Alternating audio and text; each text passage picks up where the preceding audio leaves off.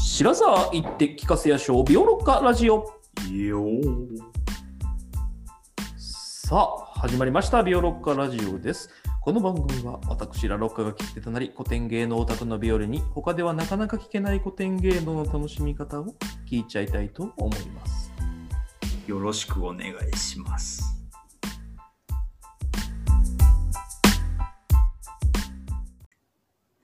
えー前回からですね、四谷怪談という怖いお話を始まったところなんですが、この夏の夜長に聞くにはぴったりの題材ですね。ちょっとこのペースで喋ると時間が足りないので、普通の会話にさせてもらいます。はい。 てかね、まだ四谷階段の中の話してないから、まだ入っ怖て、くまだもな入んってともなないいんのだね。そう、ま だ、ん今のところ何が怖いのかって多分怖いんだろうなぐらいしか分かってないんだけけどどね。そう。そう階段って書いてあるから怖いんだろうなぐらいしか分かってないとそ思ううけ ヒュー、ヒュードロドロと、あの、いまだにお祓いに行ってるぐらいでちょっと怖いかなって思っど。うんたぐらいです、僕は。そうね。まあ、今回からいよいよ四谷階段の話をしていきましょう。はいうん。えっ、と、全部で5段からなる物語なんですけれあどやっぱ長いんだな、結構。ううんんだけどその今回今年の9月の公演だと例えばそのうちの2段目と3段目をやるんですよ、うーん。まあ、よくある省略方法ですねはい、うん、だけどやっぱりねこれこのね四谷階段は特に結構どれも短めであの通して見るのはおすすめなんですよね、うんうんうんで、まあ、どういつ通して見れるかっていうのはねまあ分かんないんだけどはいはい。例えば国運歌舞伎っていうのがあるんですようん。国運ってあの渋谷にあるあのあー文化村の、うん、はいはいはいシアはい。ターコクーンっていう劇場があるじゃないですか。はいはい。あそこでね、歌舞伎をやろうっていうのがあるんですよ。あーうんなるほどあの亡くなっちゃった中村勘三郎さんたちが立ち上げた企画でね、うんうん。あの今はその息子さんの勘九郎さんと、えー七之助さんが、えーっとまあ、座長みたいな感じでやってるんだけど、はいはい。これはね、あの現代演劇をやってる演出家を入れて、うんで、あの、えっ、と、笹野隆さんだっけあのお、歌舞伎役者じゃない役者の人も入れて、へえ。それでね、結構大胆にか台本とか演出をいじってやるっていうので、うんうんそれで、ね、へー東海道四谷階段をやって、ほうえっ、とね、今ね、シアター、ん違う、シネマ歌舞伎とかで多分ね、えっ、と、映画館で見れるんですよ、多分。へえ、すげうえ。んいつもやってるわけじゃないんだけど、でもそう、それでね、映像化されてて、その予告編がね、YouTube とかにも上がってるんで、はいはい。うん。あのね、多分よ予告見たんだけど、予告だけ見てもね、何のことかわかんない感じになってるんで、 まあちょっと、なるほど。それだけ見るのはおすすめしないんだけど、うんうんあの、スピード感があってね、結構見やすくなってる感じがあってう、んいいと思いますね。うん。それって、かん歌舞伎なのどうなってんの歌舞伎なのあの、ああの現代風なのえっ、と、歌舞伎歌舞伎。あ、歌舞伎ではあるあの、衣装とかセリフとうんか、衣装とかうん全部歌舞伎なんだけど、なるほどなるほど。そのね、スピード感とか、舞台装置がね、歌舞伎じゃなかったり、ああ、そういうことね。うんあとやっぱりそのなんていうのかな、えーお客さんのお雰囲気も違ったりするから、うんうんうんそうです、うん、あのー言葉とか所作の一つ一つのこう手触りみたいなものは結構感触が違うんだよね。うんああ、なるほどな。どっちがいいとか、どっちうんうんうんがうんより正しいとかっていうのじゃなくて、普通に演劇として歌舞伎の、なんていうのかな、懐の深さみたいなのが結構わかる感じ。なるほど、なるほど。だから見比べるのは楽しい、すごく。ううんん。どっちも見てほしい。でも、まあ、しあの、国運歌舞伎もぜひ見てほしい。なんかね、予告だけ見ると最後にスーツ姿のね、歌舞伎役者が出てくんだよね。タモさんみたいな。うん、なんか、多分、前回お話ししたリアリティの話をね、多分強調しようとしてるんじゃないかなって、あー俺は見てないからなね、ちるょっほどと推測なんだけど。はいうん。世にも奇妙な物語的なやつかと思った。うん、なんかでもそんな感じかもしれない、ひょっとしたら。うんうんううんんまあそれはちょっとね、俺も見てないから、ぜひ、あの、ご覧になって教えていただきたいんだけど。なるほど。これはちょっと皆さんから情報をいただければというところですね。まあそんなわけで、えっと、はい今回はまず、うー初段、1段目の話からして、えっと、次回2段、3段のこの9月見られる話をおお話ししようと思ってますね。はーい。で、じゃあ初段からいきましょはい。う。もうこれこれはね、本当に忠臣蔵の世界です。ええあ、そうなんだ。うん、もう普通に。もう普通にえー、奏で本中心蔵の世界ですね。うんうんうん。まあ、おさらいしますと、はいえーっ、と、史実で言うと、浅野匠の神はいが、はい。えー、奏で本中心蔵で言うと、円谷半岸、うん。延々半がね。えーえーっ、と、松野まで、えーっ、と、吉良幸助之助、えーはいはいはい。奏で本で言うと、河野諸能河野諸の。はいはいをはい。切りつけた角で切腹、お家取り潰し、でうん、大星由良之助が、はいはいはいはい。こう浪士たちを集めて討ち入りをしようとしているっていうところの話になります。だいぶ思い出しました。うん。あの、大石蔵之助じゃなくて、大星由良之助がね。 うんだいぶ、そう、久しぶりに聞いたなと思っ て。半年ぶりの話で。うんはい。で、えっと、この四谷怪談の中ではね、えっと、河野諸能とは直接言わずに、皇家とか言ったりしますね。うんはあの、河野の皇を取って家をつけて、皇家ってあ。ああ、言ったそりすういうるんでこと。ええあの、平清盛一族のことを平家ってはいいうはのいと。ああ、同平じ家っていうの感じ。なるほど、うんなるほど。そうそう。感じなのおい後家っていうのは、その、河野諸能のことを指してるんだとか分かると、 OK です。うん、いいと思います。で、えー四谷左門というう老子がおりまして、はい。この四谷左門も、えー、円谷浪人のうちの一人です。うんうん。で、この四谷左門には二人の娘がおりまして、はいはい。それがお岩とお袖っていううん。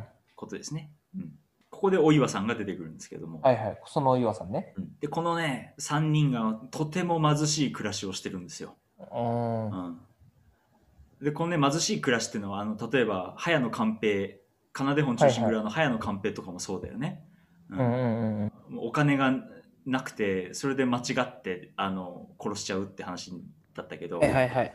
でまあこのお四谷左門お岩お袖親子もすごく貧しい暮らしをしていてどんだけ生活に困窮してるかっていうと、うん妹のお袖は、えっとヨガな売春をしてるんですよ、ああ、だいぶだうな。ん辛い話だ。うんしかもそれがその吉原の外ね師匠をやってるんだあよ、ねーあー、なるほどね。うん幕府無公許認無のと許こじ可ゃなくんてだ。そうそうそうはいはいはい。でこれ江戸時代ねこういう師匠のことを地獄って言ったんだよ、階段っぽくなってきたな。はうん、でその場所のことを地獄宿って言ったりしていはいはうんこのお娘たちには実はね、えっと、同じ縁野浪人の夫がいたんですよ、それぞれ。い。うん。で、お岩には民谷伊右衛門うん。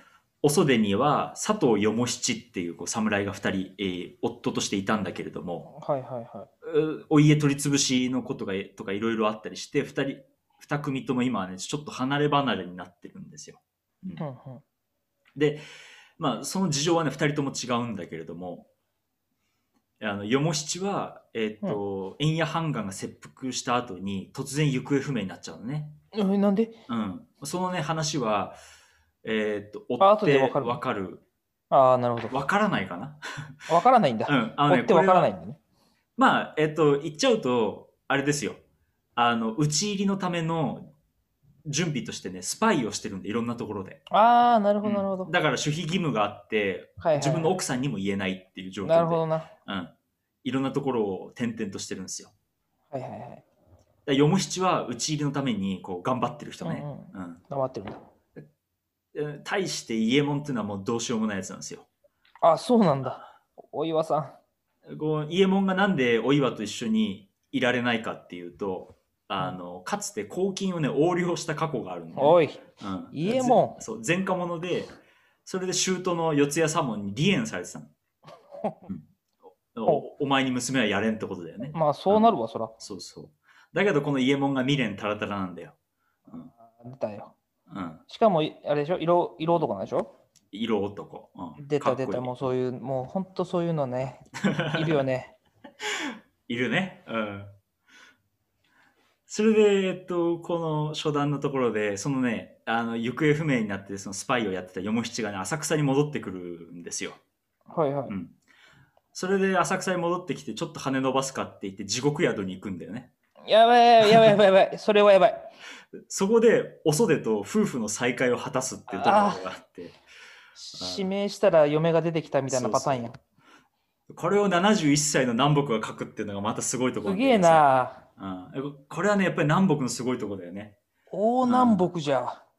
本当南北あのこういうイメージの力がすごいんだよ南北って、うん、なるほどな。なんていうのかなそういうことさせてやろうとか思わないじゃん普通の人間って 南北、レディコミ書いてるんじゃないのまあ大敗的な文化だからねそういう今だ側った面らはレデなィくコはなミいのうんスターになれるよ。いやこ正んな直あの濡れ場とかもあるからねあの、うん四谷階段にはないけどもっとね露骨な濡れ場を南北は書いたりしててはいはいはい。あの明治期以降むしろ上演できなくなっちゃったりとかしたんだけどああ、なるほど。えぐいこと書くな、こいつ。 それでこのよもしとおそでが夫婦の再会を果たすところにもう一人ね男が出てくるんですようん出たよ、またそれ。でこれがねまた悪いやつで直輔権兵衛って言って、まあ、直輔って呼ばれてる男なんだけどうん。こいつがねおそでにずっと横連ぼしててあうん、で自分もそのお袖に会おうと思って地獄宿に行くんだけどあ。はいはいはい。ずっと袖にされてあーえーっとなんていうの自分の思いを果たせないっていうところはで、いはいはい。そこで突然本当の夫よも七が現れたもんだからもう、頭にきてしょうがないわけね。うんはいはい。まあまあ、それうんそれはわかるけどな。うんそれでまあ場面は変わって浅草のう裏田んぼになるんだけど、はいはい。そこで、伊右衛門は、その、復縁を許してくれない周到、四谷左門への恨みが、こう、高まって、おう とうとう殺してしまうんですよ。おう、やべえ、やべえやつや。うん。それで、そこの、うん。偶然、直輔も、うん、その場で、よも七を闇討ちにするんだよ、おい、うん。おい、これはやばいぞ。で、偶然、二つの死骸が、浅草の裏田んぼに転がるわけだえよ、ね。え、同じ場所でってこと同じ場所。おお、うん。えぐ。で、そこに娘が二人駆けつけるわけですよ、お岩とお袖はが。いはいはいはい。でお、お父っつぁんは死んでるし、お袖の夫は死んでるし、うんで、そこにたまたま伊右衛門と直輔がいるって二人は思うわけね。たまたまいたってことで、で、思うわけじゃない。娘二人は知たまらないから。たまいたって思うわけねんそうそうそはいはいはい。う。で、まあね、えっ、と、お岩からしたら伊右衛門はかつての夫だし、うん。お袖はなんだかんだ言って自分に気がある直輔だから、うん。ここで二人は、えっと、自分のお父さんの仇討ちと、自分の夫の仇討ち、さらに、えっと、四谷左門の悲願であった河野諸のへの仇討ちをしてくれって言って、いやいやながらも復縁するん、復縁夫婦になるんだよね。はあ。それで、ああ、なるほど。 この伊右衛門と直輔はお互いの悪事を知りながら、はあ、しめしめって言って終わるのが第一幕。悪いやつだな。すごい話でしょ すげえな。これをじじいが書いてるんでしょまあまあ南北の筆がすげえもうな。光るね。うん、光るな。ああ。でまあこうしたこのストーリーの陰惨さはもちろんなんだけどうん。南北の作品のさらにこうやばいのがさ、うんこのあの視覚的イメージ視覚的効果の陰惨さなんですよ。うんううんんうん。まあ、ちょっとなんて言ったらいいかちょっとわかんないんだけどとりあえずこのラジオではイメージ力とかって呼んでみようかなと思うんだけど、はいはいはいなんかもしいいあいあの代案があるなら教えてほしいんだけど、はいまあ、とりあえずイメージ力と呼んでみますイメージ、うん力、はいはい。いやこれがすごいんだよもう次の、うんうー2段目3段目とかでも嫌でも出てくるんでこのイメージうが、ん。で、えーまあちょっとお楽しみってことなんだけどここで、まあ、ちょっと考えてみたいのがうんその南北がどんだけそのすごいイメージを描いたからって言ってじゃあ舞台でどうやってそれを実現するのかって話だよね。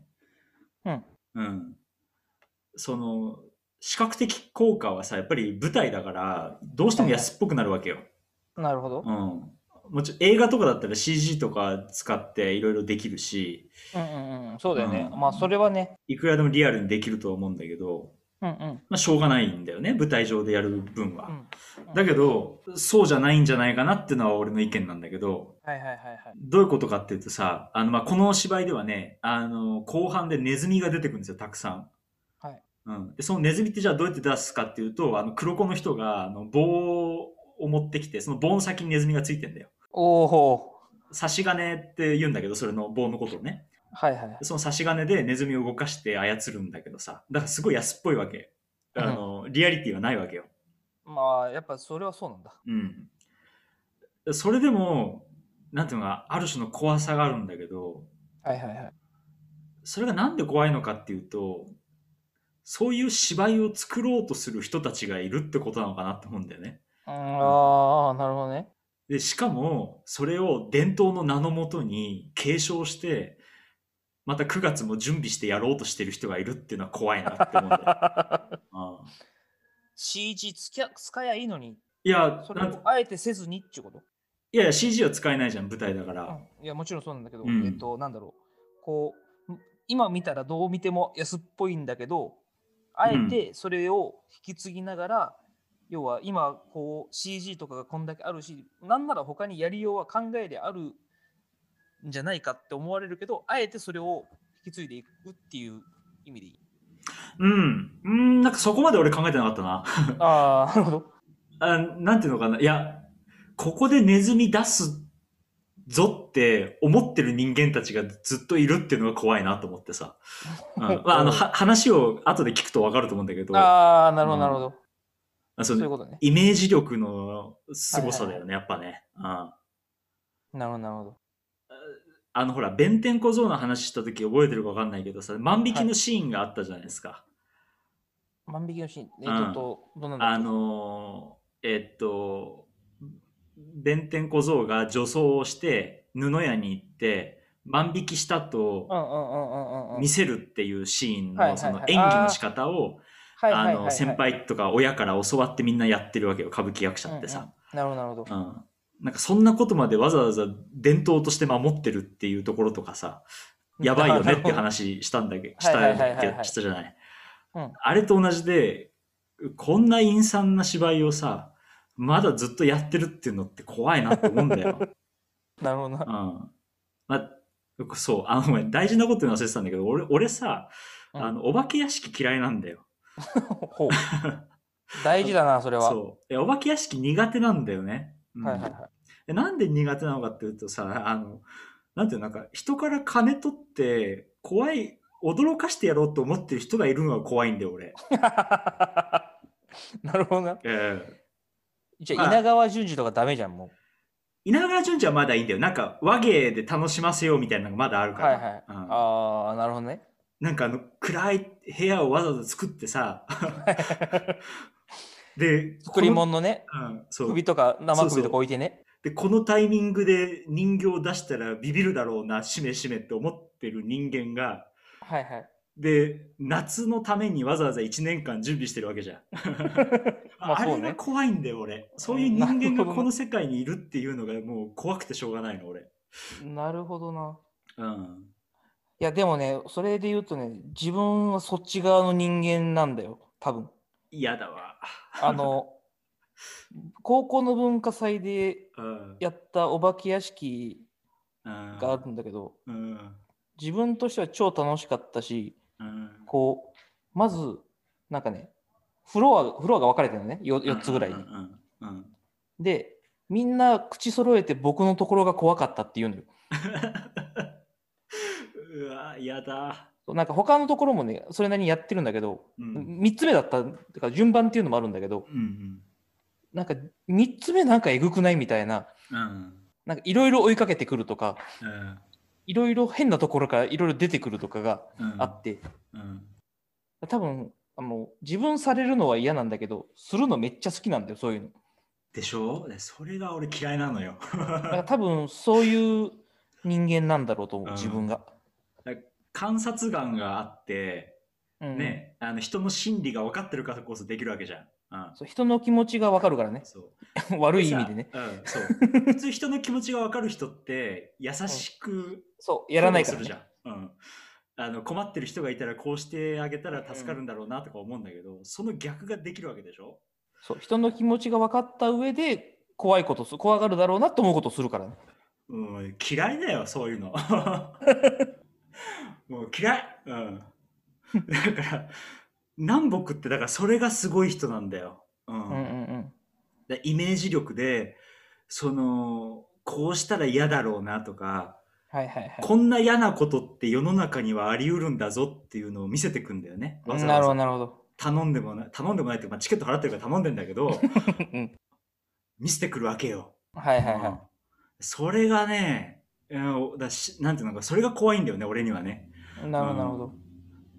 だからそのネズミがリアルとかっていうのとはもう違う次元で怖いっていうのがあるのかなと思うんだはけいはいどだからねそうあの俺の歌舞伎仲間がいるんだけどうん。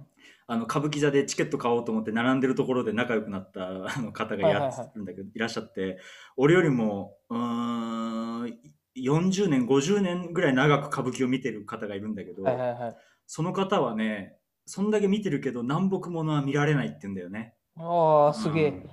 やっぱりはあなんていうのかな、うーわかんないけど、やっぱりなんていうのか、トラウマ的なものがあるんだろうね。うん。うんうんうんだからそれぐらいなんていうのかな、南北のリアルっていうのはね、こう、あるんですよ。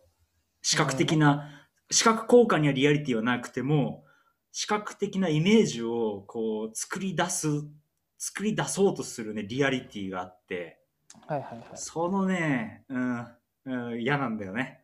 怖いんですよ。うんうんでそういう話を次回以降していきたいと思います。じゃあちょっとそこまそのあたりで今日はお時間ということではい。ビオロッカラジオツイッターもやってございます。今回の話の追加情報などもつぶやいていきたいと思っていますので、ぜひビオロッカラジオで検索してみてください。違うものが検索にヒットしても責任は負いませんので、あしからず。ペイング質問箱もございますので、これはちょっとガチでお願いします。感想とか質問とかください。それでは、また次回。さようなら。さようなら。